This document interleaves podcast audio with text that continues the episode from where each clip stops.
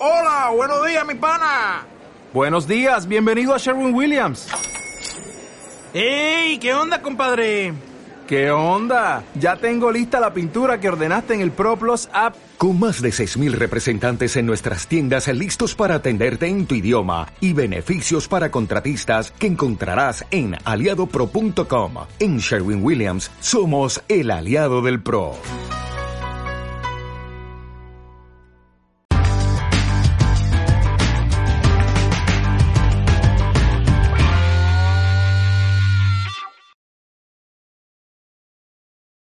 Como decíamos ayer, eh, lo prometido es deuda. Hoy estamos aquí con Guillermo Niciesa, el almirante tuitero, que nos va a desvelar todos los secretos sobre Trafalgar, la historia que no se cuenta y, por supuesto, corregir mi vídeo, que más de un capón me merezco por ello. Y, y nada, muchísimas gracias Guillermo por venir y dejo que te presentes.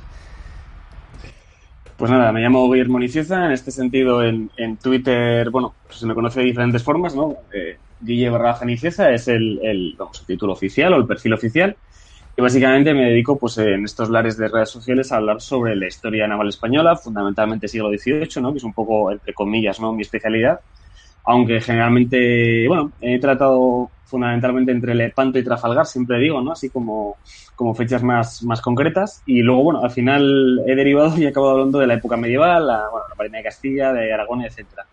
Y nada, básicamente mi intención siempre ha sido acercar la historia naval española, que desgraciadamente es bastante desconocida, a pesar de lo importante que ha sido, ¿no?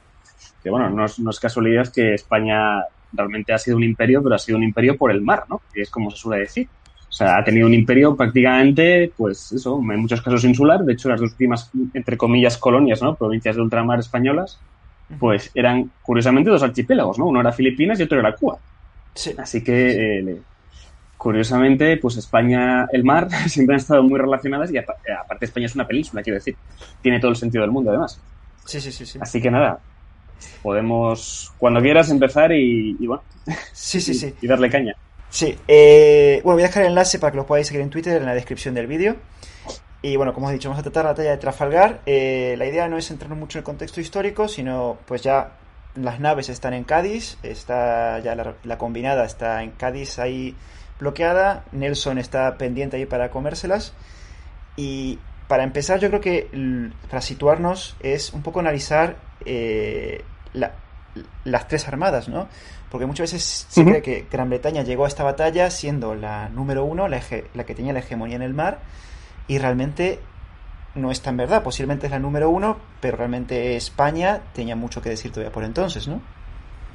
Uh -huh. Sí, bueno, en realidad, eh, curiosamente, lo, lo, que es prácticamente el inicio del siglo del siglo XIX, ¿no? El 1800, bueno, podríamos irnos a 1802, 3 aproximadamente. De hecho, ya a finales del siglo XVIII España ya empezaba a notar pues bueno, la decadencia, entre comillas, de su armada, ¿no? Fue probablemente la más importante del, bueno, o, de las más importantes al menos, ¿no? Con, con, la de Reino Unido durante mediados y hasta 1760, 70, 80 incluso, ¿no? Todavía, eh, en fin, por ejemplo, estoy pensando en la batalla del Cabo Espartel, ¿no? Cuando todavía eh, el, el, el, almirante Howe tuvo que retirarse, pues dando toda vela, ¿no? Antes de que la escuadra de Luis de Córdoba le, le cogiera y aún así bueno, no le hizo un roto, pero casi un descosido. Entonces, España todavía tenía mucho que decir en esa época. Ya estaba entrando en decadencia y definitivamente, pues bueno, lo que es el siglo XIX para España fue una decadencia muy importante a nivel de la Armada.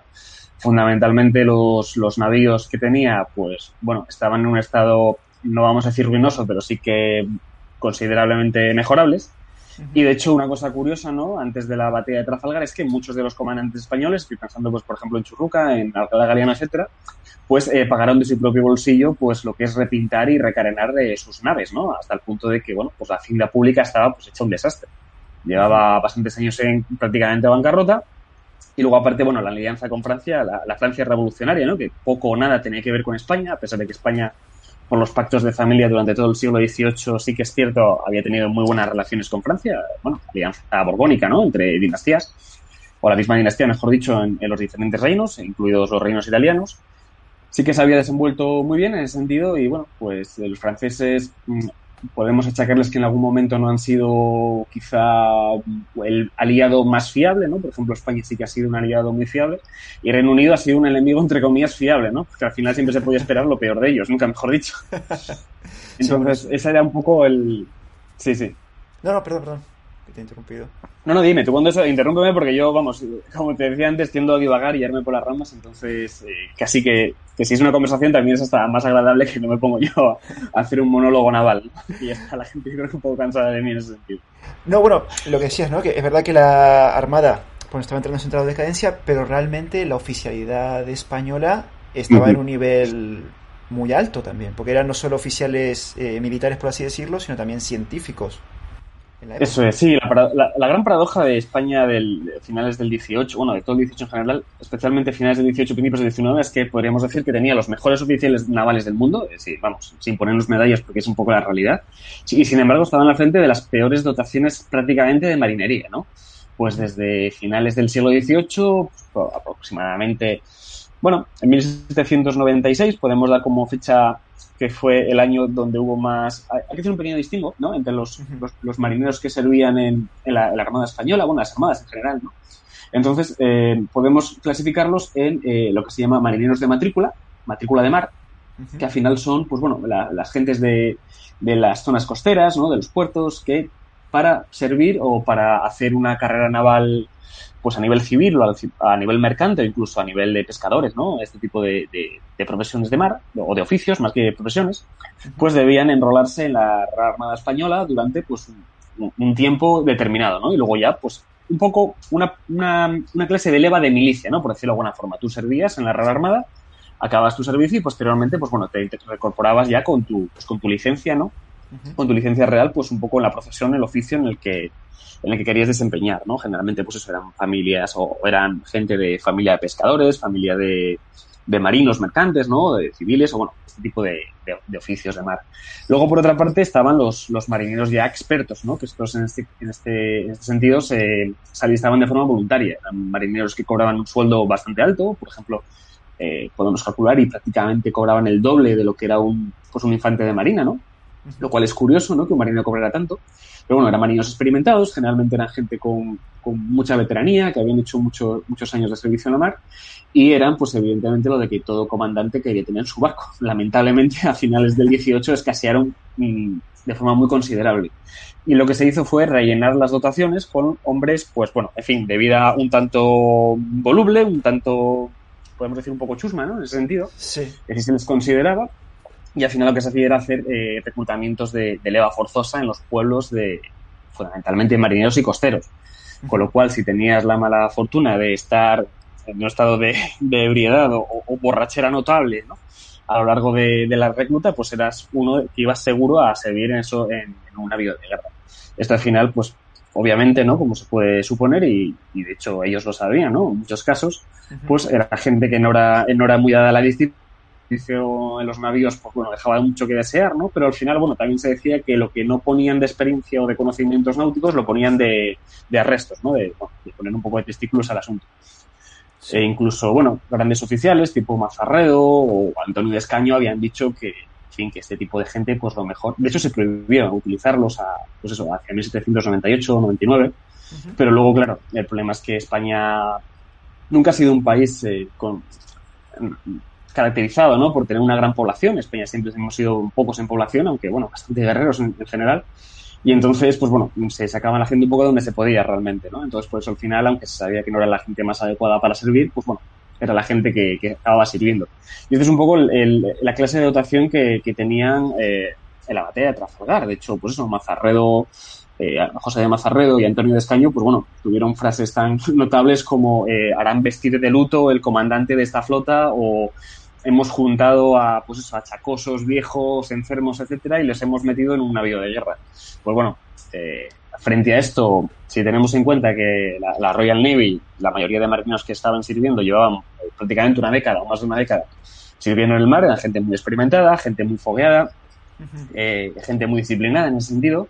Y bueno, pues la mayoría ya llevaban pues combatiendo en los mismos navíos y con las mismas dotaciones y oficiales pues desde prácticamente inicios del siglo, ¿no? Finales del, del con el inicio de las guerras eh, revolucionarias francesas, de hecho. Entonces, bueno, pues prácticamente las mismas dotaciones que sirvieron en Trafalgar habían servido en, la batalla del Nilo, por ejemplo, ¿no? Entonces, bueno, pues eran gente con muchísima experiencia y al final, pues bueno, se demostró que sí que es cierto que en ese sentido, o sea, lo que a mediados del siglo XVIII no era tanto así, ¿no? Eh, los marineros españoles famosos eran muy buenos y lo que pasa es que es cierto que al final, bueno, pues a finales del siglo y, especialmente a inicios del siglo XIX, pues bueno, ya la marinería británica podemos decir que sí que es cierto que le sacaba, pues bueno, un cuerpo de, o una cabeza de, ventaja a la española y ya no digamos a la francesa. Eh, esto de la flota francesa era todavía peor, francamente. Claro, eso quería, eso quería ir porque, eh, vale, España tenía estos problemas, tenía buenos oficiales, pero mal, eh, los marinos no eran lo que estaban a la altura de esos oficiales. Pero en Francia tenían más o menos el mismo problema por la Revolución Francesa que se cargó prácticamente a todo lo que serían los oficiales de Marina. Sí, eso es. De hecho, Francia, el, el gran problema que tenía Francia en, esa época no es que, bueno, eh, esto ha pasado en todas las armadas, quiero decir, no, no, es una característica de Francia. La Royal Navy quizá no tanto, depende, ¿no? Es discutible en todo caso. En España, desde luego, era así.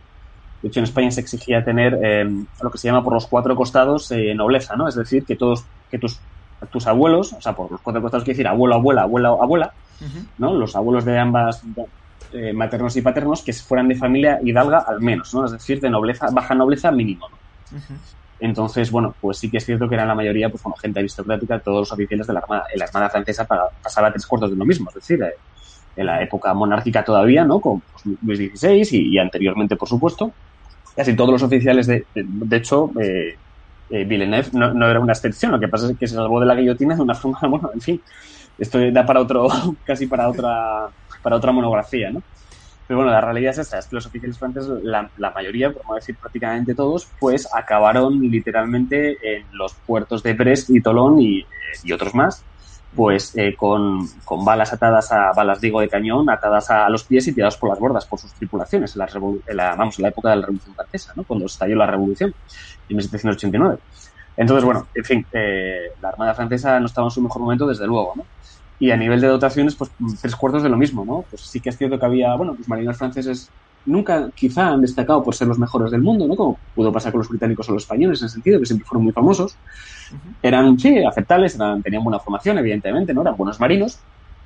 Y los oficiales, pues bueno, que tener en cuenta que en esta época, ¿no? La época pre-revolucionaria, los oficiales todavía que pertenecían a la época monárquica, ¿no? A la época borbónica, pues tenían prácticamente, por no decir, la misma formación en España, ¿no? De hecho, la formación de la Real Academia de Guardias Marinas en España se importó y se, se trajo desde Francia con, bueno, con, con, Felipe V, ¿no? Con el advenimiento de los Borbones. Y fue en 1717 cuando se implantó en España pues la, la, doctrina francesa de formación, con lo cual los oficiales franceses y los españoles prácticamente podemos decir que eran, eran muy parecidos, ¿no? Al menos en formación. Luego es cierto que los españoles destacaron por ser, bueno, quizá más científicos, ¿no? Y, y bueno, quizá más eh, innovadores o más imaginativos, ¿no? A nivel de combate, los franceses quizá siempre han sido en este sentido bastante conservadores, ¿no? A nivel de táctica militar, bastante, bueno, prudentes, podemos decir, ¿no? Incluso quizá excesivamente prudentes, se les puede achacar en algunos casos. Sí. Pero bueno, lo que no se, lo que no se puede decir es que fueran malos oficiales. ¿Qué problema tenemos eh, a inicios del siglo XVIII? Ah, perdón, a inicios del siglo XIX? Pues que eh, evidentemente esos oficiales, pues la mayoría ya no estaban vivos, no, no habían sobrevivido a la revolución y los que habían sobrevivido, pues, eh, bueno, se habían caracterizado por una conducta quizá, bueno, pues tipo Villeneuve, podemos decir, ¿no? Pues un tanto veleta, un tanto voluble, en fin, que se arrimaban a, todas las ascuas, ¿no? Sí. Y pues bueno, no destacaron en ese sentido, salvo honrosas excepciones, que las hubo evidentemente por ser los mejores oficiales o, de los mejores de la Armada. O sea, Tampoco podemos culpar mucho a Villeneuve porque si no le cortaban la cabeza, prácticamente. Sí, sí, no, Villeneuve, bueno, da mucho para hablarlo de Villeneuve. ¿eh? Hasta ese punto yo no le culparía, luego sí que le empezaría a culpar, ¿no? Cuando empezó la batalla, pero bueno, estamos todavía a las previas, por lo cual no, en ese momento vamos a dejar un poco tranquilo todavía. sí, porque la, leyenda negra de esta batalla, por así decirlo, Villeneuve es el principal culpable. Eh, y además, bueno, de lo que bordea a España. Entonces, bueno, más o menos tenemos esa imagen, ¿no? De a Francia le faltaban oficiales, oficiales y bueno, marinos también. España le faltaban esos marinos expertos a la altura de sus oficiales. E Inglaterra a ese nivel parece que lo tenía todo. Y, tenemos ya a, lo que sería para lo que sería la historia británica al, legendario Horatio Nelson. ¿no? Sí, Sí, bueno, está claro que era un oficial eh, muy experimentado. De hecho, todos los oficiales que tenía la Royal Navy en ese momento eran muy experimentados, todas habían servido, habían combatido prácticamente, ¿no? En batallas navales, llevaban, vamos, eh, que más o que menos al menos una década combatiendo, con lo cual sí, evidentemente eran oficiales experimentados, eran buenos oficiales, tenían disciplina, tenían conocimientos náuticos y navales. Quizá carecían en ese sentido, ¿no? Eh, de este carácter más cientifista que tenían los, los españoles, ¿no? Porque, bueno, al final la oficialidad española no, solo eran oficiales de guerra, ¿no? como se suele llamar, sino también eran científicos, eran cartógrafos, eran matemáticos. Pues, por ejemplo, bueno, las instrucciones de punterías de Churruca fueron muy famosas en su época, ¿no? De, puntería de balística naval. Se estudiaban en todas las academias del mundo. Eh, luego, por ejemplo, eh, Dionisio Alcalá Galeano, otro de los combatientes en Trafalgar, pues, eh, por ejemplo, fue un notable cartógrafo, fue también comandante del cuerpo de pilotos, es decir, era un navegante muy experimentado y francamente bueno. Eh, Cayetano Valdés era otro que también había servido en diferentes expediciones, por ejemplo, la junto con Alcalá Galeano, ¿no? La expedición esta eh, Malaspina, por ejemplo, ¿no? De, la político militar de alrededor del mundo. Bueno, en fin, eran oficiales, la mayoría, pues bueno, tenían muchísima formación y eran grandes teóricos. Por ejemplo, José de Mazarredo, aunque no combatió en Trafalgar, Antonio de Escaño sí, y la verdad es que, bueno, pues mm, las reales ordenanzas de 1793, si no recuerdo mal, son suyas, es decir, las redactaron ellos dos. Con lo cual estamos hablando de auténticos intelectuales, ¿no? En ese sentido, intelectuales navales y, bueno, y de otros campos, por ejemplo. Entonces, sí, yo creo que es un poco la gran diferencia entre los oficiales británicos y los españoles. Evidentemente, ¿con cuál nos, me quedaría yo o nos quedaríamos? Bueno, pues la verdad es que depende para qué, ¿no? Pues para una batalla naval quizá sean suficientes los oficiales británicos, suficientes entre muchas comillas, lógicamente, y quizá quizá para, bueno, pues para llevar a cabo o llevar al, éxito una armada como tal, ¿no? A nivel, pues eso, también científico, no solo a nivel militar, pues bueno, los españoles yo creo que sí que serían un poco el ejemplo y el paradigma a seguir. Eso desde luego. Sí, porque por ejemplo Nelson, eh, como tú indicas, es un oficial curtido en batallas, eh, no vamos a decir que era un mal marino, pero sí que, bueno, por lo que he leído, era un oficial, por así decirlo, demasiado osado. Arriesgaba muchísimo sus dotaciones y lo que se suele decir es que era fácil de tal vez tenderle una celada y atraparlo. Pasa que, bueno, en este caso no pudo ser. Pero eso es realmente así, era Nelson tal vez demasiado echado para adelante, en ese sentido. Sí, yo creo que se le, se le echó, eh, entre comillas, en cara bastantes veces de ser quizá excesivamente arriesgado en las maniobras navales. Eh, bueno, hay que tener claro, porque esto es, esto es muy importante, ¿no? hay que decirlo cuanto antes, eh, la, la, táctica que se conoce como Nelson, lo de cortar la línea y tal, es una táctica bastante antigua, es decir, no la innovó Nelson ni muchísimo menos, ¿no? Eh, esa táctica había aparecido ya prácticamente a finales, mediados finales del siglo XVIII, eh, la Royal Navy, eso es cierto, ¿no? El seno de la Royal Navy.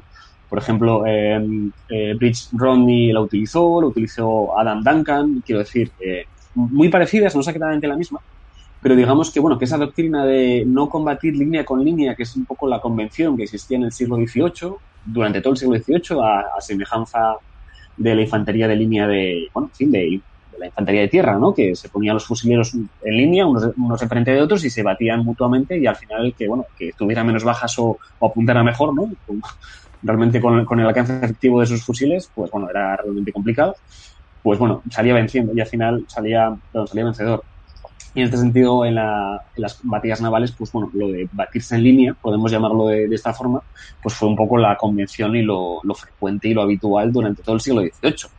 Eh, se dieron cuenta los británicos, con muy buen tino, a mi juicio, que efectivamente cuando se batían contra la Armada Española, cuya doctrina siempre ha sido más que tener navíos maniobreros y, veloces, tener navíos con mucha potencia de fuego, pues al final la flota o la flotilla o la escuadra que tuviera más potencia de fuego solía vencer nuevamente en una batalla línea contra línea.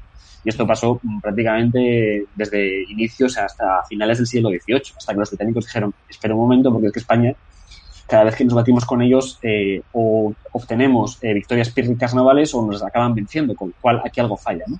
y fue cuando realmente empezaron a innovar pues estas, estas ciertas tácticas militares ya a finales del 18 y al final bueno se demostraron que, que bueno pues que era directamente la, la modernidad, ¿no? Un poco una evolución de las anteriores y realmente lo que era efectivo. De todas formas, esto quería enlazarlo porque Antonio Descaño, como decía antes, que era un brillante táctico y oficial naval español, tenía, tenía una máxima, ¿no? Respecto a cortar la línea, la táctica un poco esa, la conocida como Nelson, es que eh, solo se puede realizar, o solo se debería realizar, cuando la línea contraria está desorganizada. Es decir, eh, lo explicaba muy bien Antonio Escaño y venía a decir que cuando se lanza un ataque con eh, intención de cortar la línea rival, si la línea rival está bien formada, el ataque a cortar la línea pierde respecto a la línea rival. Es decir, es, es un poco lo contrario lo de cruzar la T, ¿no? que pasó en, en la táctica naval posterior. Es decir, en este sentido, cuando cruzas la línea, si eres la columna que intenta cruzar, si la línea está bien formada, no vas a pasar. Es decir, si no hay huecos, no vas a pasar. Y al final, el, los dos o tres o cuatro navíos que van pues eh, primeros en, en, la columna con intención de cortar, pues al final van a recibir literalmente toda la artillería de la línea contraria, con lo cual es que se van a hundir o los van a dejar, pues bueno, esto le pasó al, al Victory, ¿no? Y al, y al Royal Sovereign. Acabaron muy, muy dañados. Claro, justamente eso te voy a, te voy a comentar, porque eh, cuando vas a cortar la línea, tus buques en un primer, bueno, tu, tu, fila es realmente frágil en ese momento, porque los otros uh -huh. te pueden estar disparando y tú no puedes devolver ese fuego. Sí. Eso es, sí. De hecho, justo es, justo es el, el, la misma conclusión a la que llegó Antonio Escaño, ¿no? Es decir, ¿por qué un ataque para, o sea, ¿por qué una táctica de cortar la línea funciona? Bueno, directamente porque la línea contraria no está bien formada, es decir, porque no hay línea contraria, lo cual es curioso, ¿no? O sea, es decir, se corta una línea que no existe. Si la línea existe, no se puede cortar, literalmente. ¿Por qué? Porque, bueno, porque los navíos contrarios o los navíos rivales estarían bien dispuestos, estarían muy pegadas popa con proa y, y al revés, ¿no? Y entonces al final, pues bueno, si tú estás en el medio y tienes a tu matalote de proa, matalote es el, el barco inmediatamente delante o detrás, ¿no? Matalote de proa o de popa según la situación en la que esté. Si tus matalotes están bien situados, la línea está muy prieta, no deja espacios, con lo cual no puedes pasar. Con suerte lo que hará el, la columna rival que intenta cortarte es pues eh, chocar su proa con tu costado con suerte o, o, o, ni eso porque le vas a barrer, ¿no? De hecho, pues de hecho el, las dos columnas de, de Nelson creo que tardaron algo así como veintitantos o treinta y tantos minutos en llegar. Es decir, imagínate recibiendo el fuego de toda, prácticamente toda la línea española, ¿no? Al menos los navíos que estaban en el centro, que fueron los que, los que batieron a estos dos barcos. Pues recibieron un castigo muy, muy duro. Y de hecho, el Victory, en fin, eh, se batió con muchísimas dificultades hasta que pudieron llegar a, a echarle una mano, ¿no? Cuando cortó la línea. Con lo cual, sí, eh, es una táctica, cuando funciona sale muy bien, pero cuando no funciona, claro. que te deja prácticamente vendido al enemigo. Te deja vendido. Es un poco si decimos, bueno, ¿funciona un ataque de infantería a bayoneta calada? Hombre, cuando funciona así, cuando no es un desastre, lógicamente, pues es un poco lo mismo. Pues estos ataques al asalto y al final es un ataque al asalto, cortar la línea. Cuando se hace bien o cuando hay un poco de suerte también, un poco de fortuna, pues bueno, mmm, es una táctica que arrasa, ¿no? Que le, les pasas por delante al enemigo, pero todo lo contrario, cuando el enemigo está bien informado y te espera, pues eh, es un suicidio. Claro. Bueno, justo con esto quería lanzar porque has mencionado a Escaño y para mí fue uno de los uh -huh. eh, grandes desconocidos de esta batalla. Y a partir del vídeo sí que, bueno, he visto un poco más y, bueno, como tú has dicho, es, aparte de ser un gran oficial, también un científico. Y lo que me llamó la atención de él eh, es justamente eh, se, se, esperaban eh, esta reacción de, de Nelson, de que iba a tratar de cortar la línea. Y y bueno, lo quiero enlazar por una de esas leyendas de Trafalgar que siempre nos dibujan que la batalla fue las dos columnas inglesas con una sola fila española. Uh -huh. Pero realmente, eh, por lo que tengo entendido, realmente no fue así, sino que había dos filas. Porque que sabían que iba a cortar y querían atender una trampa. Eso es así. Eh, bueno, de hecho, eh, realmente la, forma, la, eh, la formación, eh, bueno, franco-española, ¿no?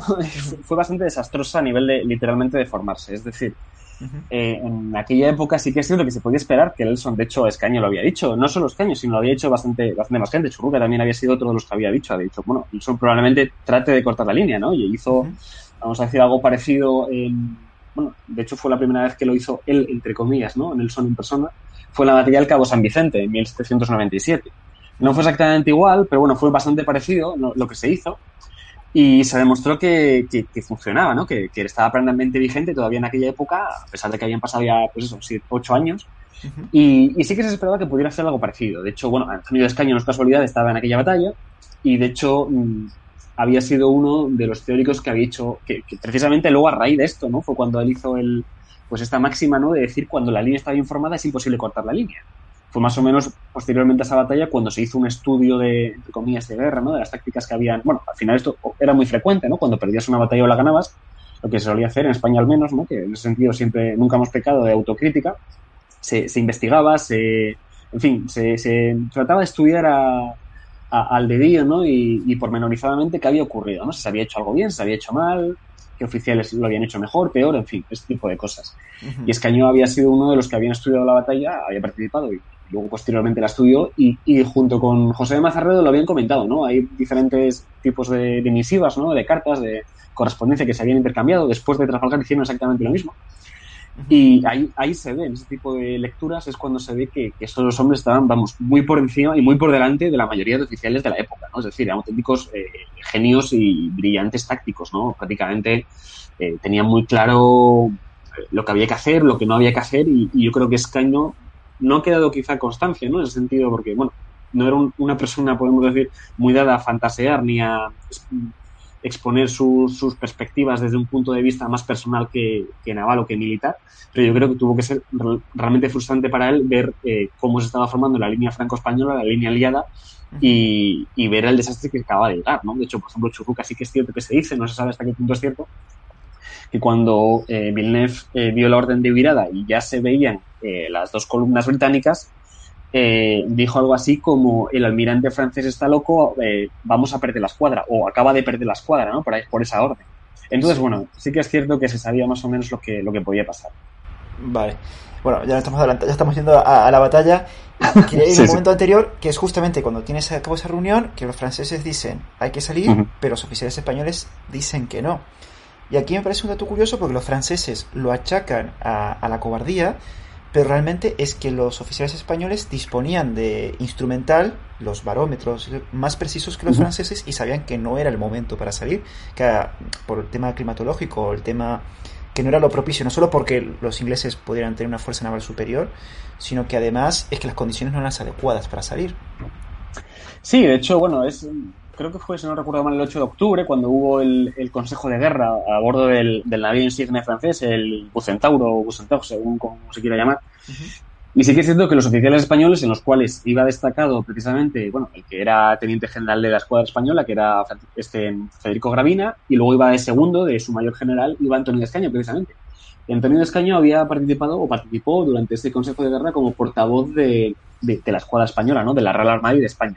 Luego también fueron, por ejemplo, se supone que fue también Churruca, que fue otros oficiales como Alcalá Galiano y, bueno, en fin, fueron a, dar apoyo, entre comillas, ¿no? A, estos dos oficiales.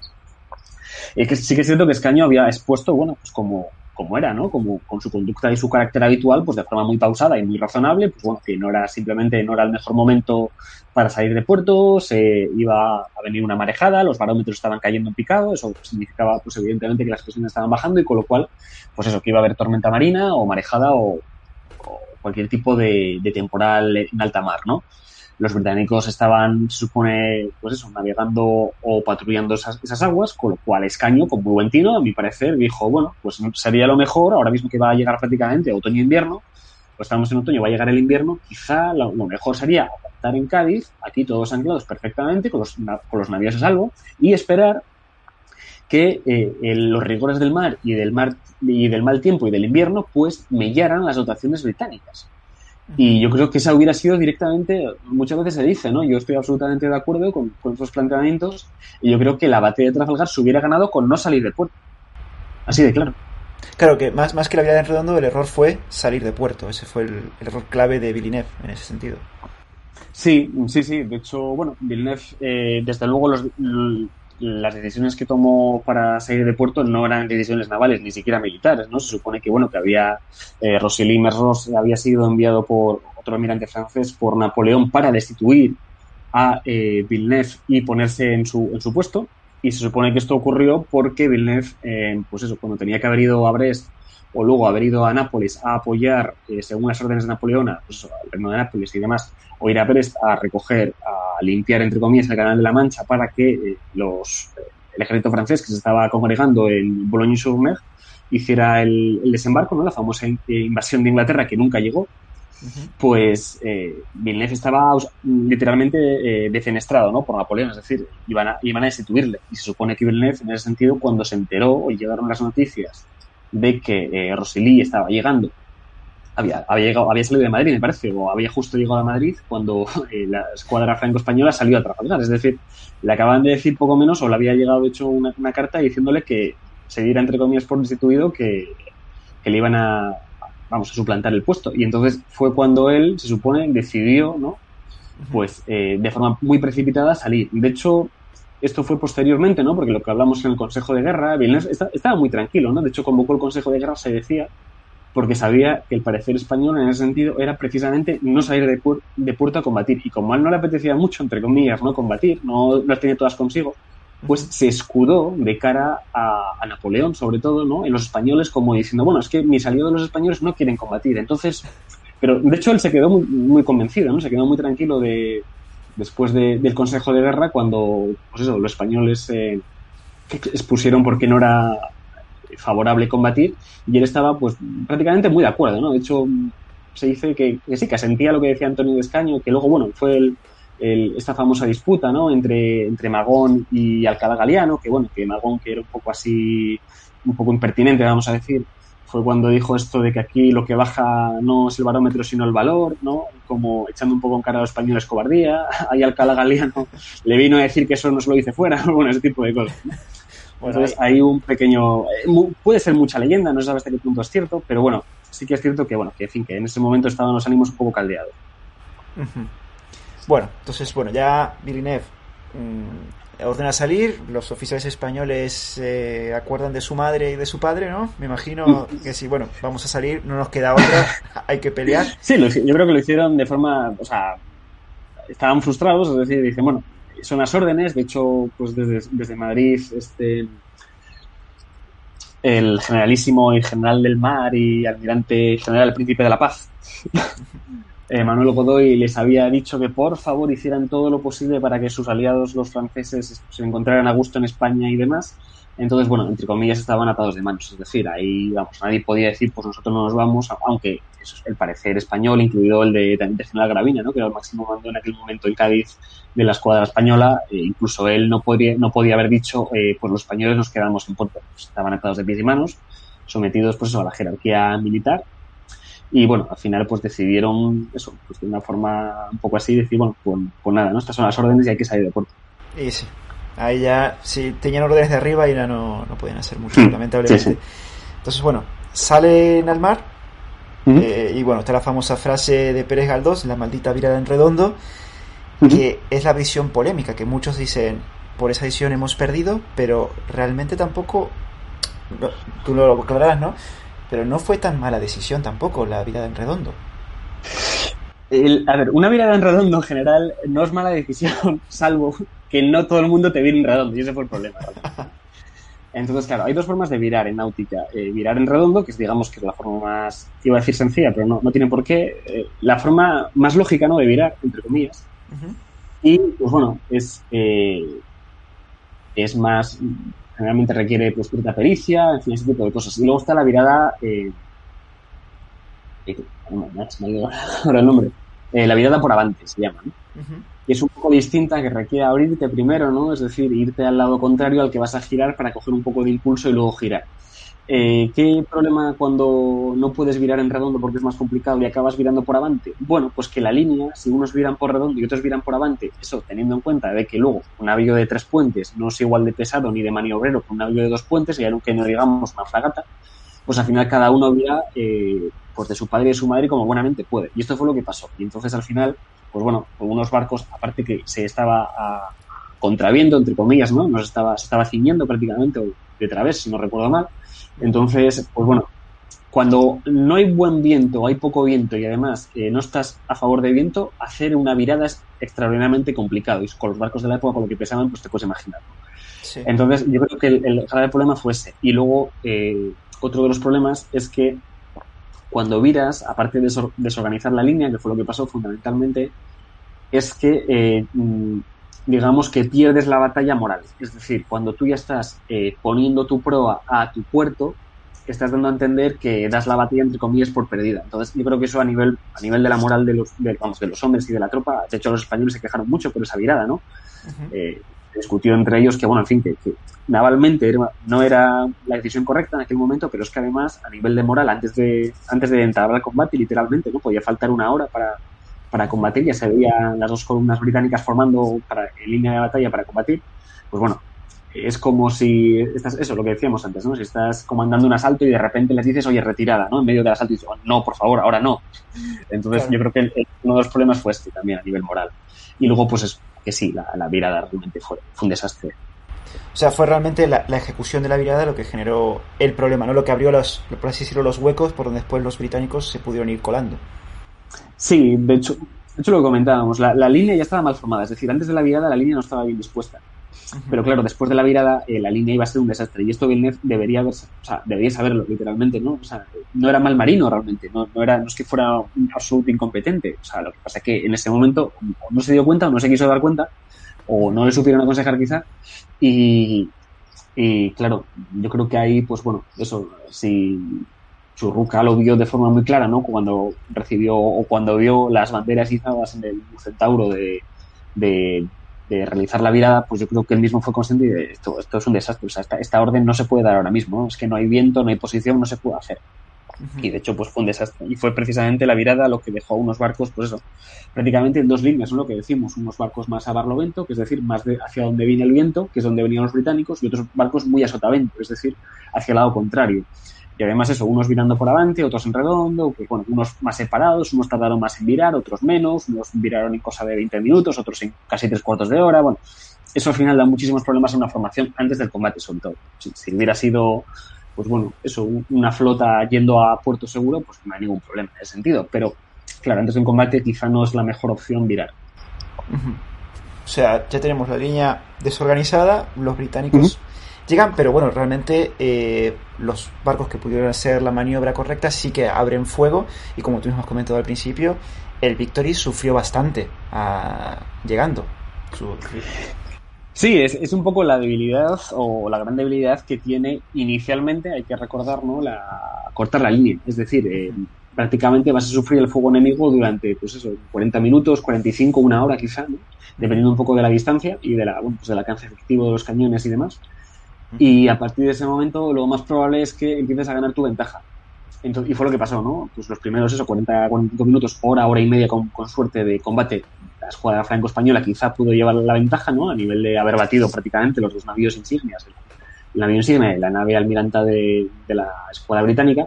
Y a partir de ese momento, cuando empezaron a cortar la línea, cuando ya empezaron a ver cómo por su popa y su prueba se empezaron a colar los barcos británicos de las dos columnas, fue cuando realmente dijeron, vale, ahora empiezan realmente los problemas, ¿no? Y fue realmente ahí cuando se empezó a perder la batalla. Uh -huh. Sí, porque ahí ya se empezaron a formar esas pequeñas, eh, por así decirlo, escaramuzas, donde uh -huh. tal vez un barco español estaba contra tres, cuatro, cinco, incluso hasta seis barcos británicos. Y, y, yo creo que ahí se comenta lo que tú has comentado al principio, es que, bueno, tal vez los marinos no tenían la suficiente experiencia o los suficientes conocimientos para navegar, eh, gobernar un barco, por así decirlo pero realmente tampoco mostraron decir, bueno, aquí nos rendimos, o sea, yo esto no sé, esto no va conmigo, no, no, lucharon hasta el final, realmente, porque los barcos uh -huh. españoles, eh, por ejemplo, podemos poner el Santa Ana, el Santísima Trinidad, el San Juan Nepomuceno, los ingleses eh, sudaron de lo lindo para conseguir rendirlos.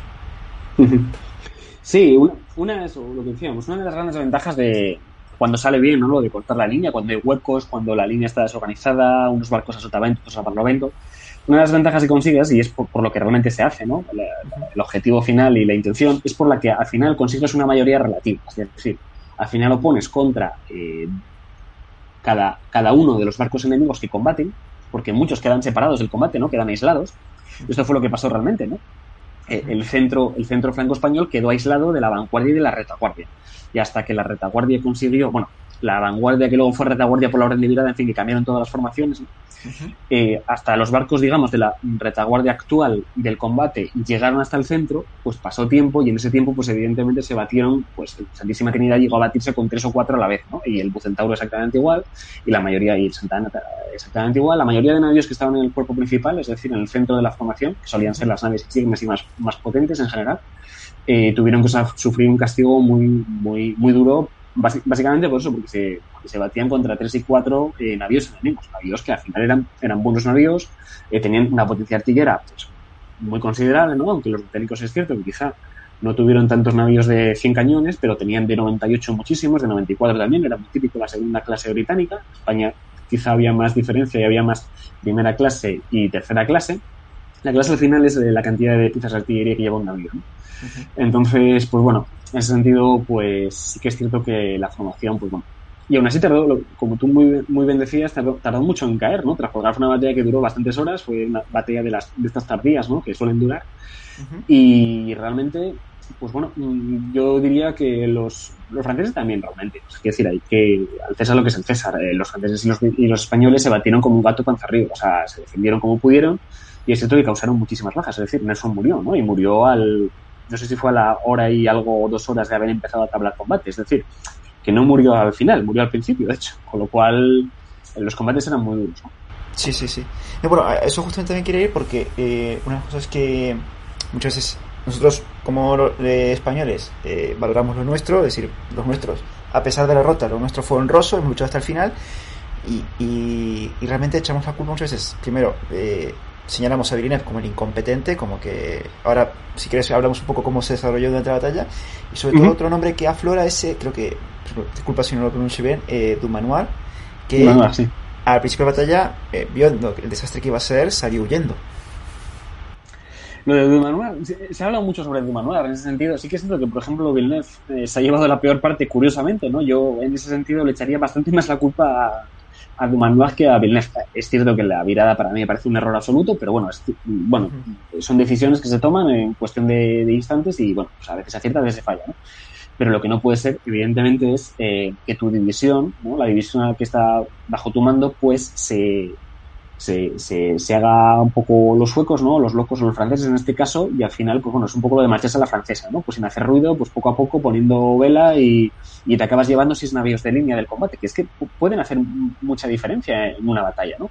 Si esos navíos de línea hubieran llegado al combate, hubieran ganado los británicos, pues quizá no, no lo sé. Es que es difícil de, determinar. Pasó exactamente lo mismo en la batalla del Cabo San Vicente. Lo que pasa es que ahí los que se hicieron un poco los tontos fueron, fueron una división también española, ¿no? De este, de, creo que era eh, Morales de los Ríos, no recuerdo qué era, em, que, hizo un poco lo mismo, ¿no? Que, al final esto a nivel naval es complicado muchas veces. Es decir, ¿fue cobardía o realmente fue como se suele alegar que yo, yo es que no vi la orden de combate porque estaba muy adelantado y además estaba en muy mala posición y con el viento de, de aquella forma no me daba tiempo a regresar porque la virada y tal? pues muchas veces es complicado, ¿no? Cuando no se está en la batalla y no, y no estás ahí, realmente quizá la decisión correcta en ese sentido sí que era, en fin, decir, bueno, yo es que al combate ya no voy a llegar de ninguna forma y lo único que puedo hacer es perder seis navíos, con lo cual me voy a apartar, ¿no? Claro, bueno, como tú mismo dices. Es complicado. No es mismo valorar una decisión aquí sentados cómodamente que estar ahí en el favor de la batalla, que como tú dices, la decisión la tienes que tomar en fracción de segundos y tienes que decidir sobre seis navíos de línea que no deben ser ni mucho menos económicos y sobre la vida de las personas que van encima.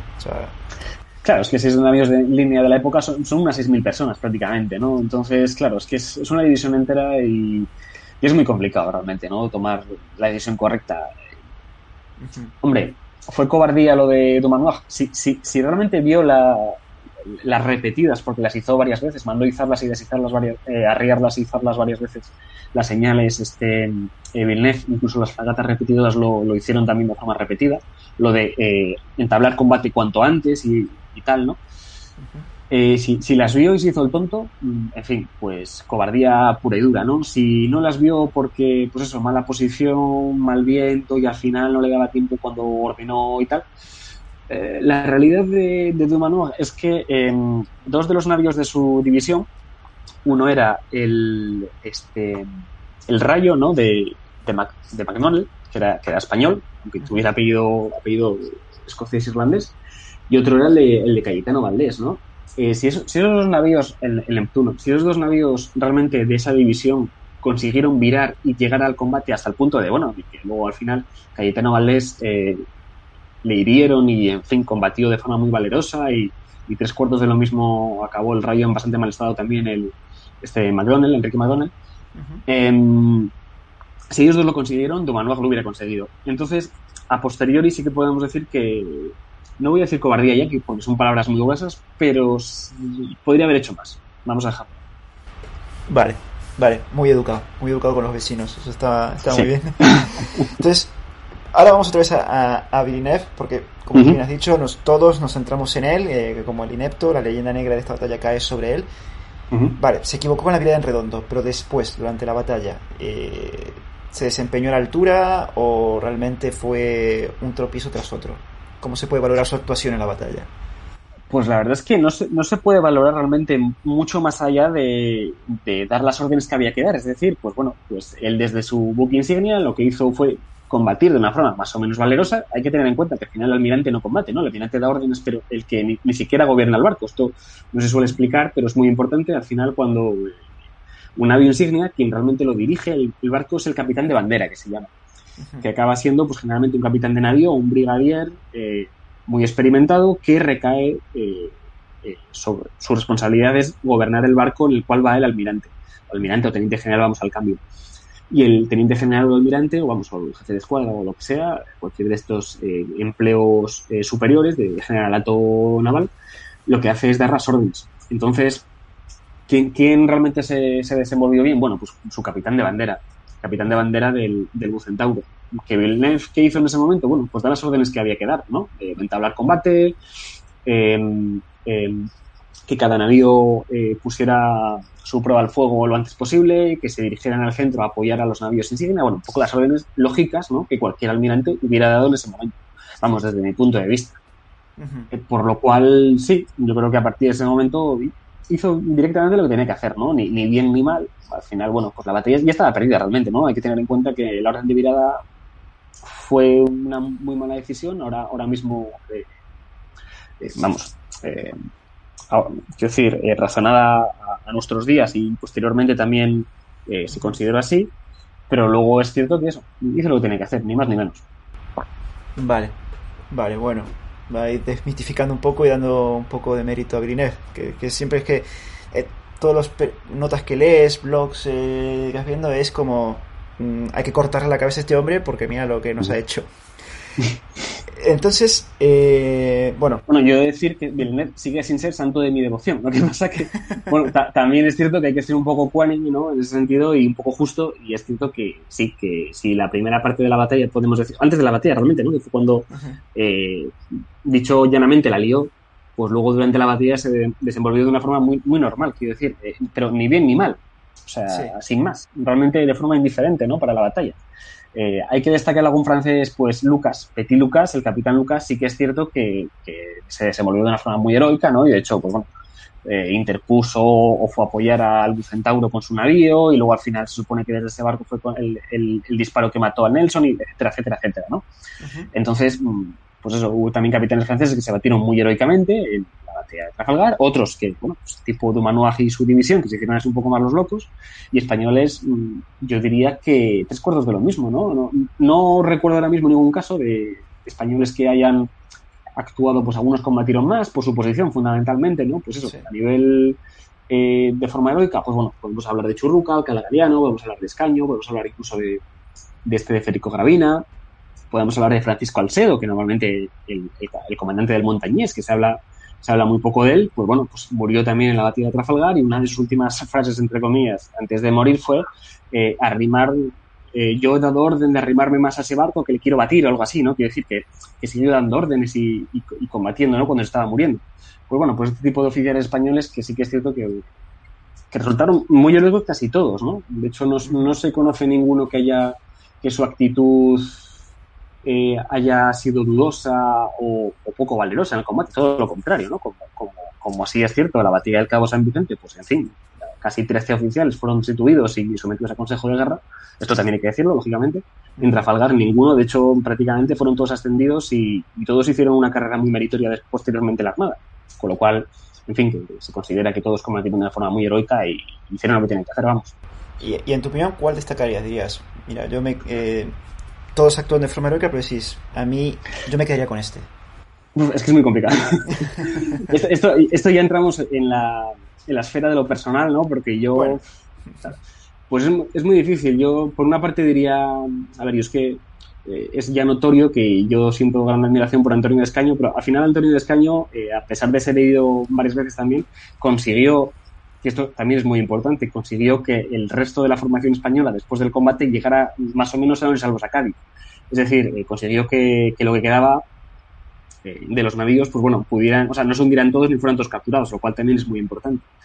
pues no lo sé, Churrucas que se batió de forma muy heroica también, Alcalá Galiano, en fin, eh, fue herido varias veces y ahí siguió, y, y Cayetano Valdés al final es que también es una figura que me parece muy interesante, pero yo quizá me quedaría, aunque esto yo creo que es bastante más leyenda que cierto, ¿no? que yo procuro contarlo porque me, parece, me parece muy curioso, lo de eh, Cayetano Valdés en su Neptuno, cuando eh, había dado la orden de virar, ¿no? se había cruzado, se supone, con la división de Dumanoir, que era su división realmente, ¿no? pero a, la hora de virar se cruzaron. y, cuando le preguntó a Dumanoir a dónde iba, algo así como le gritó al fuego, como diciendo, yo voy al combate. ¿no? Entonces, ¿Realidad o ficción? No lo sé. Pero la verdad es que me parece también bastante interesante en ese sentido. Bueno, pero son esas cosas. Es, difícil. Sí, sí, que también son mm, rigurosamente históricas, pero decís. Eh, no sé, me gusta. Me gustaría que fuera verdad. Decís, pues bueno, no es una mentirijilla muy pequeña, no pasa nada. No es que cambie el rumbo de la historia, ¿no? Pero. Sí, ah, bueno, de hecho, de Cayetano Valdés. Eh, quizá es en ese sentido el que tiene prácticamente más entre comillas, leyendas, ¿no? O, acciones meritorias, porque luego también la batalla del Cabo San Vicente se decía hasta ahí, que vamos, me cuesta bastante creérmelo, pero puede ser, ¿no?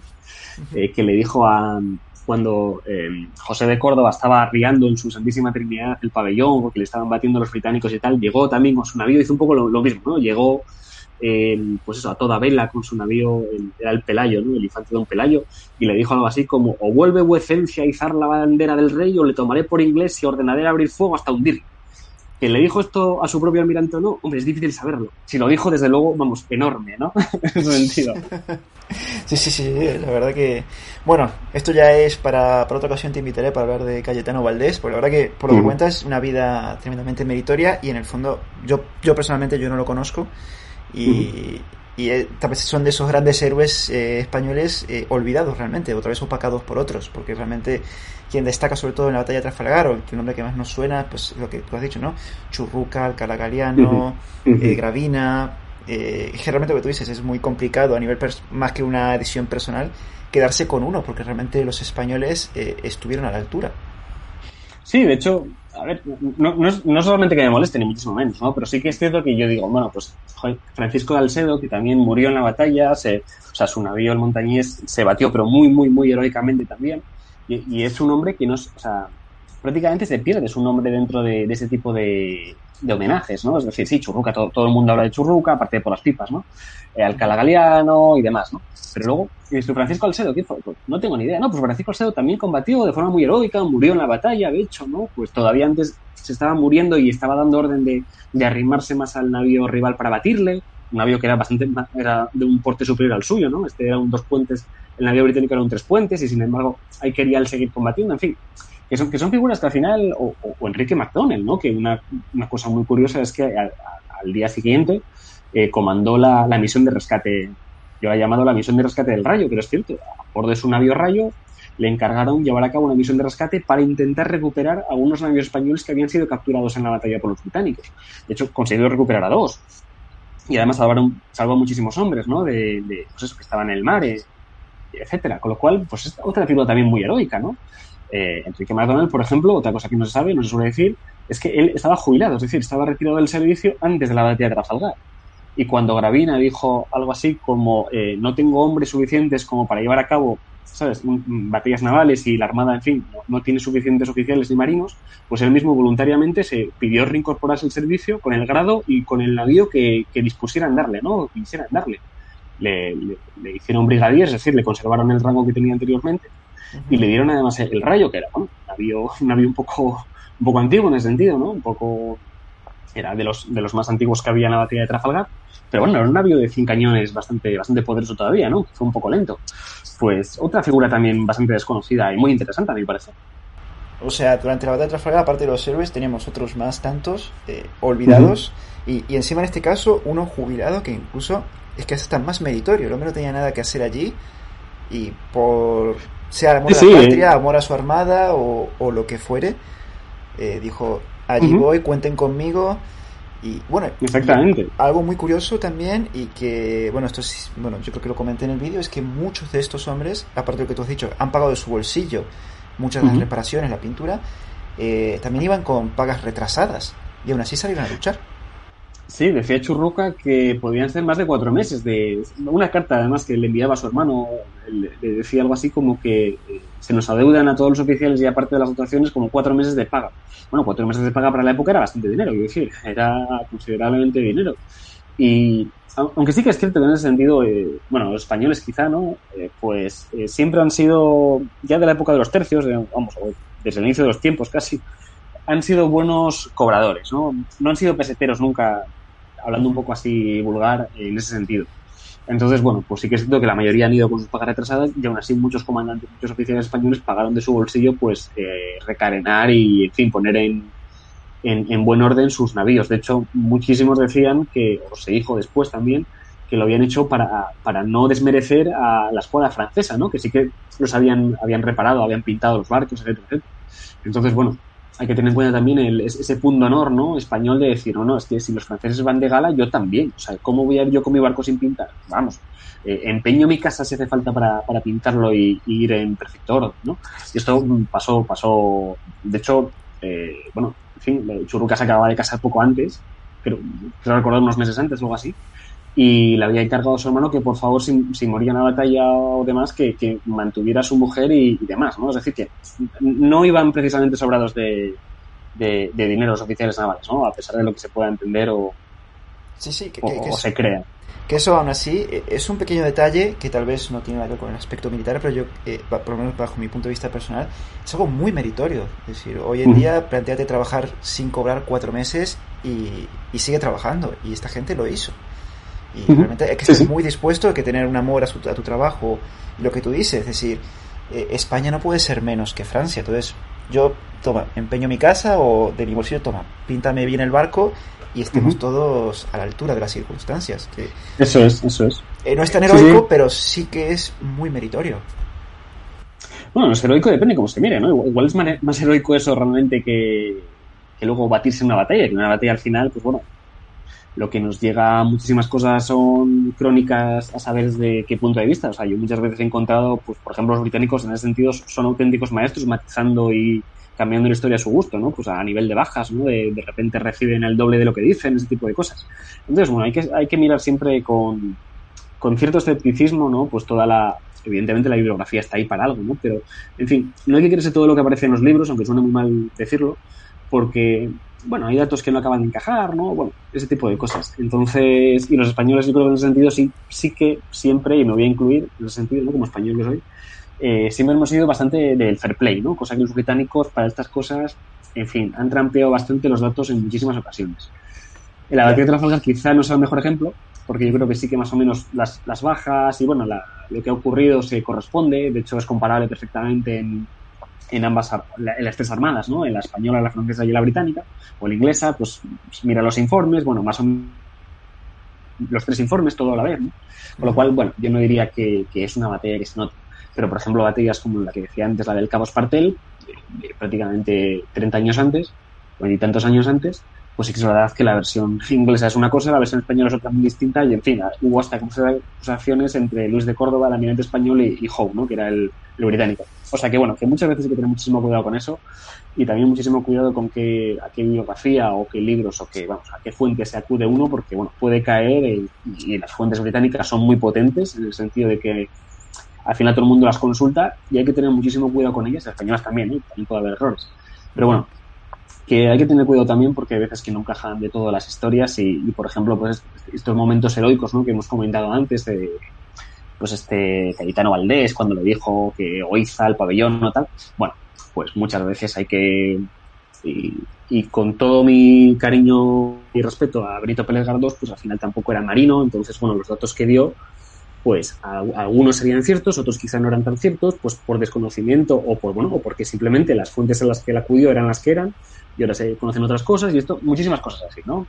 Entonces, y quizá dentro de 20 años, pues los, los próximos historiadores o, o, estudiosos nos digan que lo que queríamos saber de la batalla de Trafalgar pues realmente no fue así.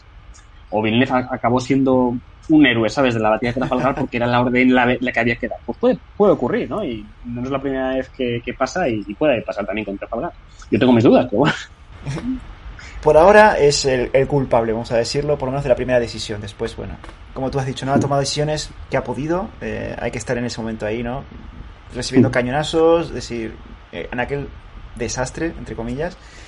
Pero bueno, ahora pasando al final, como has mencionado el tema de las bajas, de los informes, una cosa que se culpa justamente los ingleses es que eh, en sus informes el número de bajas eh, lo manipularon, que es menos de lo que realmente hubo.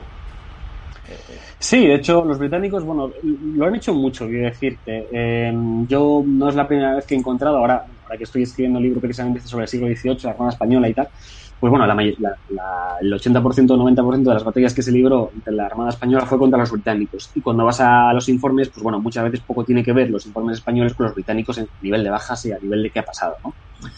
Entonces, bueno, pues sí que es cierto que los ingleses dan Trafalgar, no sé, a mí me cuesta creerlo también, ¿no? Pues los tengo aquí delante, lo estaba mirando ahora. Pues bueno, los británicos dicen unas 450, 450 muertos y 1.241 heridos, y los españoles 3.000 y pico muertos, 2.000 y pico heridos. Bueno, puede ser, puede ser. Eh, normalmente, yo los cálculos que he hecho en general, ¿no? y, es bastante prevalente, y de hecho pasa en la, Segunda Guerra Mundial, la mayoría de, digamos, de las épocas más o menos, ¿no? Eh, la estima que se hace más o menos de muertos y heridos, en, de bajas, entre comillas, ¿no? De, de, una batalla, ya sea naval o sea, o sea de tierra, es aproximadamente del veintitantos al 30%. Es decir, es extraordinariamente raro que una batalla tenga pues el 50% de bajas. O sea, eso es, una auténtica carnicería. Y de hecho, muy pocas, yo diría que prácticamente eso, a nivel, a nivel naval, poquísimas, pasaron más del 30% de bajas. Otra cosa es que esto puede ocurrir también, ¿no? Que, bueno, por llevar el peso del combate, pues por ejemplo, pues eso, el centro español o, cierto navío, ¿no? Pues por ejemplo eso, el, el Bahama de Alcalá Galiano o el San Juan Nepomuceno de Churruca pudieran llegar a un porcentaje más alto de bajas. Esto puede pasar, ¿no? Esto sí que es más frecuente. Es decir, que las bajas quizás se ceben, entre comillas, con un navío o con una, una, una posición determinada, ¿no? Pues la retaguardia, por la razón que sea, haya combatido mucho más que la vanguardia y entonces al final las bajas, el 80% sean de retaguardia, pero al final la, estadística lo que te dice es que en toda la flota, en, toda la escuadra, no suelen superar del 24 a 25% más o menos. Es un poco el cálculo que se hace. Y los británicos, pues bueno, esto es otro debate aparte, ¿no? Lo, hablaba no hace mucho con Agustín Rodríguez, el, el, gran catedrático y, bueno, historiador, ¿no? De historia naval, que una de las razones bastante típicas, ¿no? Por la cual los británicos tendían a dar bastantes bajas por debajo de lo que realmente había ocurrido en los informes. Hablamos de informes oficiales, ¿eh? no, en las tarjetas o, los periódicos. Los informes oficiales era precisamente porque eh, si no se cuentan esos muertos, pues no había que indemnizar a las familias a quien fuera. Entonces, ese era un dinero, entre comillas, ¿no? dicho así muy, muy poco finamente, que se ahorraba eh, el Almirantazgo y la Royal Navy a la hora de las bajas. En España, en ese sentido, sí que solían darse las bajas más o menos. De hecho, en alguna batalla precisamente la de Cabo San Vicente se, dan más bajas realmente en España de las que realmente hubo, ¿no? Porque, por ejemplo, eh, José de Córdoba eh, desglosa bajas en eh, heridos leves, graves y contundentes. Ya, pero es que los contundentes ya son leves o son graves. Es decir, no hay que sumarlos por encima de los heridos, ya están incluidos en alguno de esos dos grupos. Con lo cual, si los sumas, te acaban dando más heridos realmente de los que fueron. Esto, por ejemplo, es un ejemplo, ¿no? Sí, sí. Y esto son cosas a tener en cuenta muchas veces.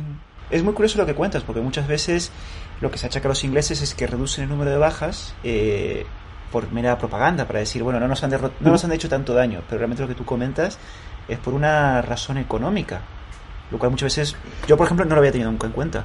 No, no había pensado que sí, o sea, la, razón propagandística está ahí, quiero decirte, esa, esa es absolutamente cierta. ¿eh? O sea, esa, no, no, sé si es principal o es accesoria, pero desde luego es, es 100% cierta. Pero sí que es cierto que también existe, y vamos, yo estoy absolutamente de acuerdo con Agustín en este, en este razonamiento, que también hay muchas razones económicas detrás, ¿no? Pues son muchísima, muchísimo dinero en indemnizaciones, de pagas, de, bueno, eso, de viudedades y demás que no se dan que al final, bueno, pues eh, las arcas del Estado hay que tener en cuenta que también Reino Unido en aquella época, pues bueno, estaba prácticamente en bancarrota, ¿no? En las guerras napoleónicas, estaba, eh, tenía prácticamente todos sus hombres pues combatiendo o, pues eso, o, en, o en Europa continental, o estaba combatiendo contra España en, en, la, sus colonias de América, o estaba combatiendo en, en, el mar fundamentalmente, tanto en el Mediterráneo, ¿no? Como, por ejemplo, eso, la batalla del Nilo, demás, o estaba combatiendo en el Atlántico. Es decir, bueno, ninguno de los países, ninguna de las naciones en aquella época estaba apoyante o a un nivel superávit económicamente. ¿no? Todos tenían problemas muy serios porque al final mantener un ejército, ya no digamos una armada, por lo que cuesta mantener esos barcos, pues te puedes imaginar. Sí, sí, sí. Bueno, entonces mm, termina la batalla, más o menos los informes de las tres naciones más o menos concuerdan, bajas arriba, bajas abajo. Y ahora, eh, realmente hay algo curioso que es que lo has comentado tú en, un hilo de Twitter, que a mí me pareció eh, realmente fuerte. Es eh, la imagen, creo que has puesto una imagen del funeral de Nelson, donde están las, la bandera española y la francesa, y que es un funeral a, bueno, a todo postín, ¿no? Digno de su gran héroe, pero que tú dices que la bandera española la colgaron ahí porque la consideraban un gran rival. O sea, le tenían muchísimo respeto a España, como ese rival a batir. Sí, de hecho, Nilsson eh, es muy curioso, ¿no? Porque al final, al final hay que darse cuenta, ¿no? Y a mí me da en ese sentido bastante tristeza y bastante pena el hecho de que en España, pues muchas veces estamos mejor considerados eh, por nuestros rivales y ya no digamos enemigos que por nosotros mismos, ¿no? Y en este sentido, eh, con la Armada Española fue exactamente así. Es decir, Nelson, pues en todas las batallas que combatió contra los españoles, pues lo que encontró al otro lado eran unos oficiales eh, dignos de admiración y, muy prestigiosos. De hecho, pues bueno, eso, Nelson admiraba profundamente a Churruca, a Alcalá Galiano, en la batalla del Cabo San Vicente exactamente lo mismo. Pues eso, en la mayoría de, de, batallas, ¿no? Pues eh, Nelson estaba profunda, admiraba muchísimo a este, a, no me sale el nombre, este, el, comandante del, San José en, el Cabo San Vicente. Y, de hecho le, le, envió a su familia, la, normalmente la, tradición era cuando rendías tu navío era eh, entregarla a tu sable de oficial, eh, el comandante entregaba su sable, o vamos, porque estuviera vivo, entregaba su sable al, al oficial que le había rendido el barco. Y en ese sentido, Nelson, en vez de quedarse, que solía hacer con la espada de, este, de este recién fallecido, lo que hizo fue, todo lo contrario, enviársela a la familia de este hombre, ¿no? Como, como a nivel de homenaje y prestigio de decir, es que este hombre realmente se, se batió heroicamente defendiendo su navío.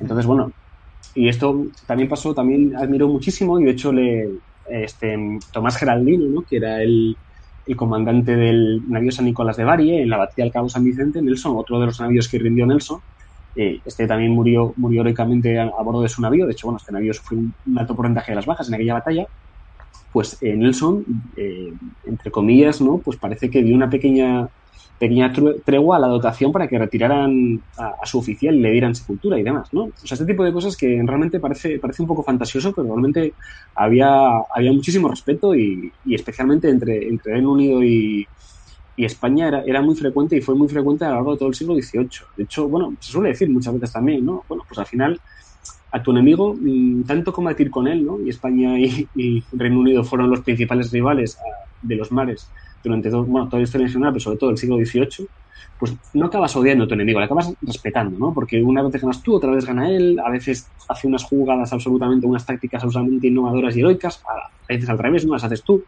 Pero bueno, al final sí que es cierto que, que muchas veces parece que hay más tendencia a respetar y a, y admirar a tu enemigo que a tu aliado, ¿no? Y de hecho Francia y España, bueno, se llevaban de forma razonable, yo diría, ¿no? A nivel diplomático, pero bueno, quizá en ese sentido no había tanta admiración como, como podía haber entre Reino Unido y, España.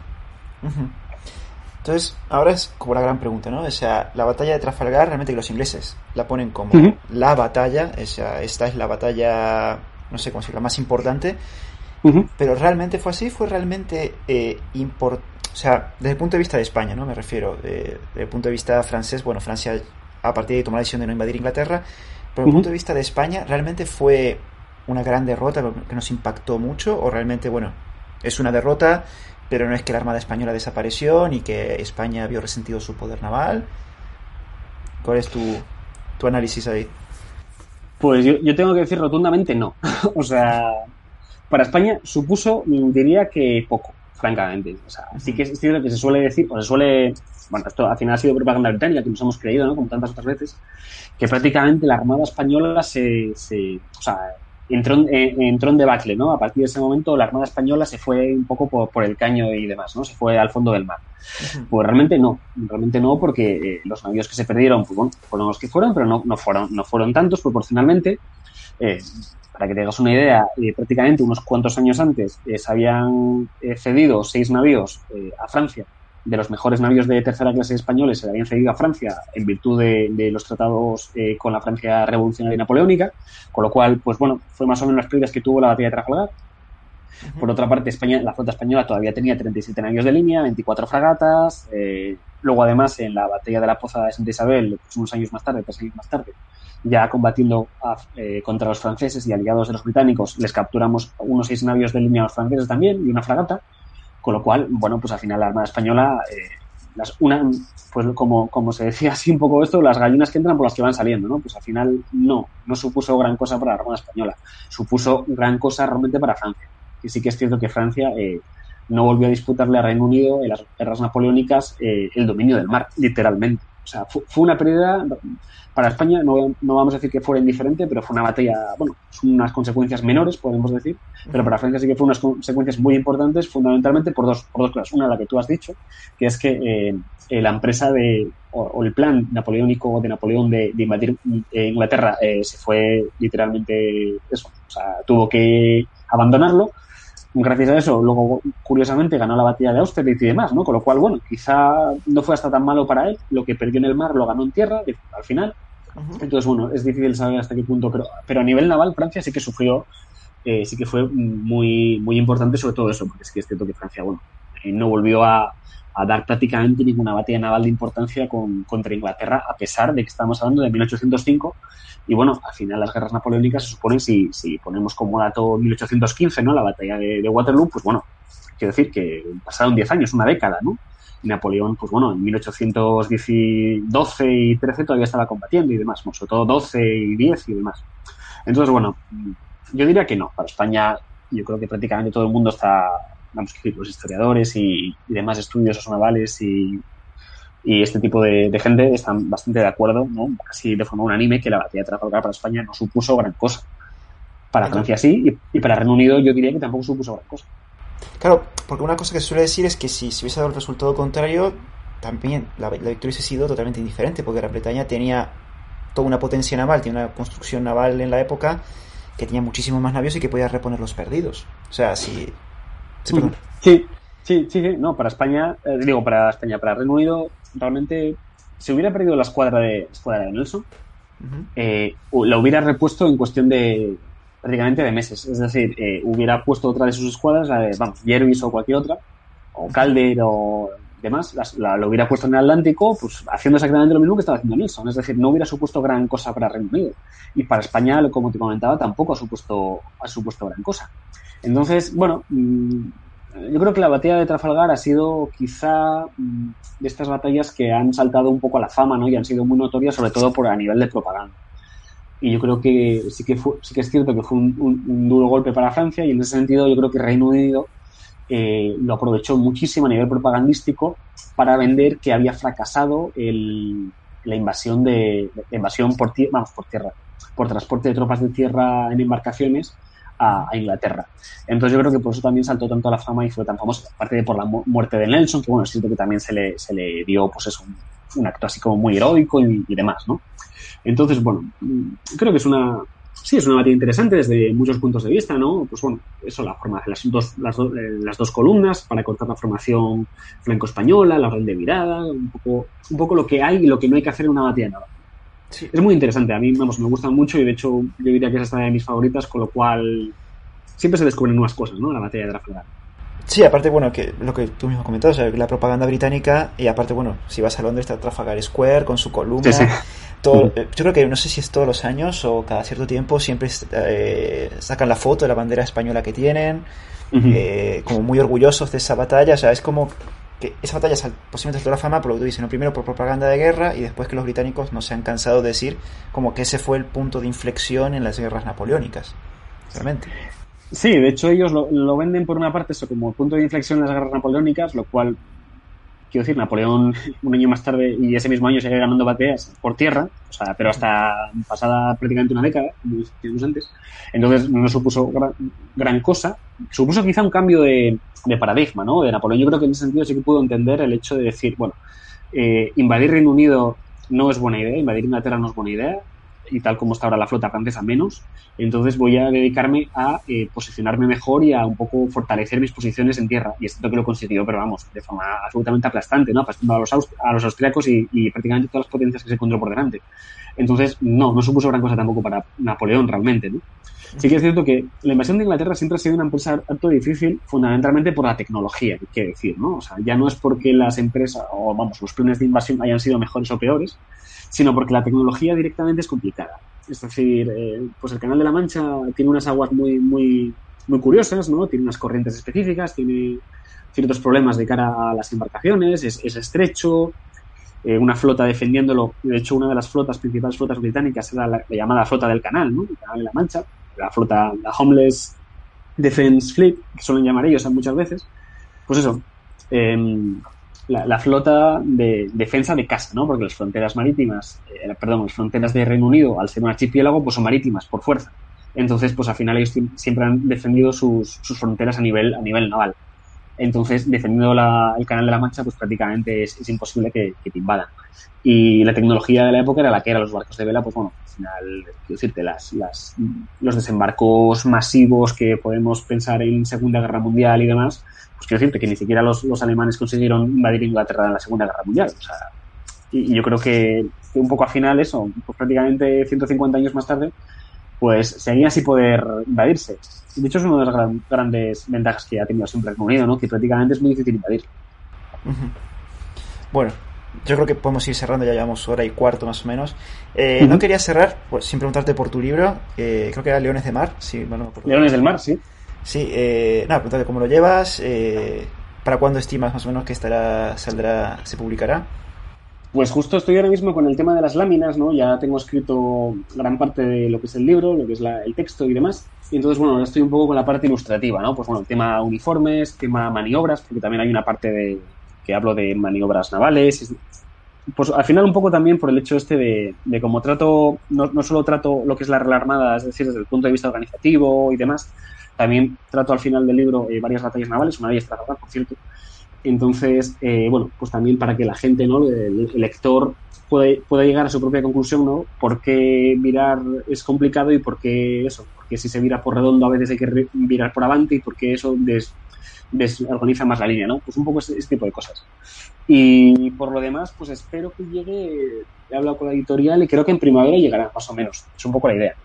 Bueno, pues estaremos atentos y vamos, te volveré a invitar aquí para hablar de él seguro, vamos, seguro que es súper interesante porque, vamos, si es como tus hilos en Twitter, yo la verdad he aprendido muchísimo de lenguaje naval y de muchas batallas de las que a partir de tu hilo he empezado a tirar, bueno, es redundante, ¿no? Tirar del hilo. Y, sí. y, y, he encontrado eh, batallas eh, de la historia naval española eh, espectaculares, uh -huh. que muchas veces uno escucha Cartagena de Indias, Trafalgar y parece que no, hay, no hubo más, pero entre medias muchísimas batallas. Sí, sí, de hecho Muchísimas, muchísimas y muy interesantes al final, ¿no? Porque es cierto que, por ejemplo, Cartagena de Indias, en principio no creo que la toque en este libro, ¿no? Porque, bueno, es bastante conocida ya y de todas formas hubo muchísimas batallas navales, entre comillas, que no fueron navales, que fueron al final anfibias, ¿no? Prácticamente defendiendo costa y demás, ¿no? Entonces, esas en principio no tengo mucha intención de tocarlas, o al menos no todas, porque es verdad que fueron muchísimas. Y sí. navales sí que, por ejemplo, la del Cabo Sicilia, la batalla de Tolón, ¿no? Esa es bastante muy poco conocida, de mediados del siglo XVIII, así que, la, por ejemplo, la voy a hablar de ella, y bueno, es interesante, es una batalla muy interesante desde muchos puntos de vista. Bueno, luego la batalla del Cabo San Vicente, las dos del Cabo San Vicente, ¿no? Dos. Eh, la acción del 9 de agosto de Luis de Córdoba cuando capturó a cincuenta y tantas naves mercantes y de guerra británicas en, la, en, el contexto de la guerra de independencia de Estados Unidos. Bueno, ese tipo de cosas, ¿no? Pues yo creo que va a ser un libro bastante completo. Eh, probablemente tenga que, en fin, resumir, porque al final tiendo a irme por las ramas y, y escribiendo te puedes imaginar, ¿no? Pero de todas formas va a ser bastante más extenso que los hilos, es decir, va a aparecer lo que suelen aparecer en los hilos y más información. Y el que quiera, en fin, el que quiera deleitarse con la historia naval española, yo espero que al menos sea un, un punto de partida interesante en lo que es el siglo XVIII. Bueno, seguro que sí, seguro que sí. Aparte voy a aprovechar para hacer ahora yo spam. Eh, es que este domingo ah, ah, el vídeo es sobre la batalla de Tolón, que me pareció mm. tremendamente interesante.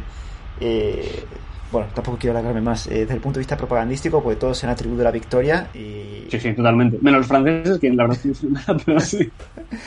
Pero bueno, eso sí que queda para otro vídeo también esa, esa, esa, batalla. Y ya, para terminar, la última pregunta. Eh, uh -huh. si tú tuvieras la oportunidad de escoger un personaje de la, de la historia, bueno, en este caso de la Armada Española, me imagino, ¿con quién te sentarías a hablar una hora? Es decir, para charlar con él. Uf, eh, sí. Es que a ver, diría, Eh, yo la verdad es que, mira, hasta hace, antes de empezar a escribir el libro, te diría seguro eh, José de Mazarredo o Antonio Escaño. yo creo que son dos figuras absolutamente impagables. Pero cada vez más entrando, estoy descubriendo, bueno, ya la conocía, pero estoy descubriendo de forma bastante más extensa la, figura de Luis de Córdoba, y el hecho de ser eso, de ser un anciano almirante un poco refunfuñón y demás, yo creo que me apetecería, no sé si me llevaría alguna bronca suya, probablemente sí. Entonces no sé si decir él o decir, bueno, con esos tres, ya está no, puedo, elegir. O, Luis de Córdoba, Luis de Córdoba por un lado, o luego José de Mazarredo Antonio Escaño, que bueno, eran entre ellos muy amigos y prácticamente paralelos a nivel de, razonamiento, con lo cual sí. Antonio Escaño, venga, es que soy demasiado fiel a Antonio Escaño, no puedo decir otra cosa. pues genial, Antonio Escaño. Pues nada, la verdad que te agradezco por este tiempo que te he secuestrado aquí ya casi hora, hora y media. Nada, encantado, la verdad es que me lo paso muy bien y ha estado muy interesante la, charla. Que muchísimas gracias, que muchísimas gracias. Que seguro que entre los comentarios habrá gente que no estará de acuerdo con lo comentado. Seguro, seguro. Que eso está genial. Eh, Ya sabéis, lo podéis encontrar en Twitter y se lo podéis discutir ahí y seguro que os responde y, y tendrá sus Sí, sí, tengo ahora mismo algún, bueno, mensajes un poco atrasados porque estoy ahora bastante con el libro, entonces no, no eso, pero sí, sí que suelo responder, vamos, puedo tardar en responder un par de días, pero suelo responder. Y además me encanta este feedback con la gente, con los lectores y demás. Y, que, se sientan libres absolutamente, hombre, sea con respeto, y con educación, que se sientan libres de, debatir y decir, oye, pues a mí la, la orden de vida me parece una genialidad podemos debatirlo, ¿no? Eso no hay ningún problema. Sí, que, acá tengo eh, muchos de mis seguidores, eh, yo creo que es, uno de los pocos canales de historia, que es que mis seguidores saben más de historia que yo. Y tengo muchos que consideran que la vida en redondo fue una buena decisión y, que Villeneuve realmente ahí, estuvo acertado, que el único error fue salir de puerto. Así que eso seguro que van a discutir contigo y te van a buscar en Twitter pues para recordártelo. pues me parece muy bien, me parece muy bien. Igual al final me hacen cambiar de opinión. Yo, vamos, toda la vida he pensado que ha sido una... Pero vamos, no es la primera vez tampoco que, cambio de opinión y que me hacen ver, pues efectivamente, que una decisión que a mí me ha parecido mala o, bueno, o, muy buena, y, y, al final, pues he cambiado de opinión. O sea que todo el mundo es bienvenido, vamos, yo no tengo problemas. Perfecto, perfecto. Bueno, pues muchísimas gracias, no quiero retenerte mucho más. Ya sabéis, lo podéis seguir en Twitter, lo podéis encontrar ahí para poder charlar con él. Eh, como siempre dice, con respeto, así entre todos vamos conociendo un poco más la historia naval española. Pues nada, muchas gracias. Muchas gracias. Y Buenas noches y nos vemos en la siguiente.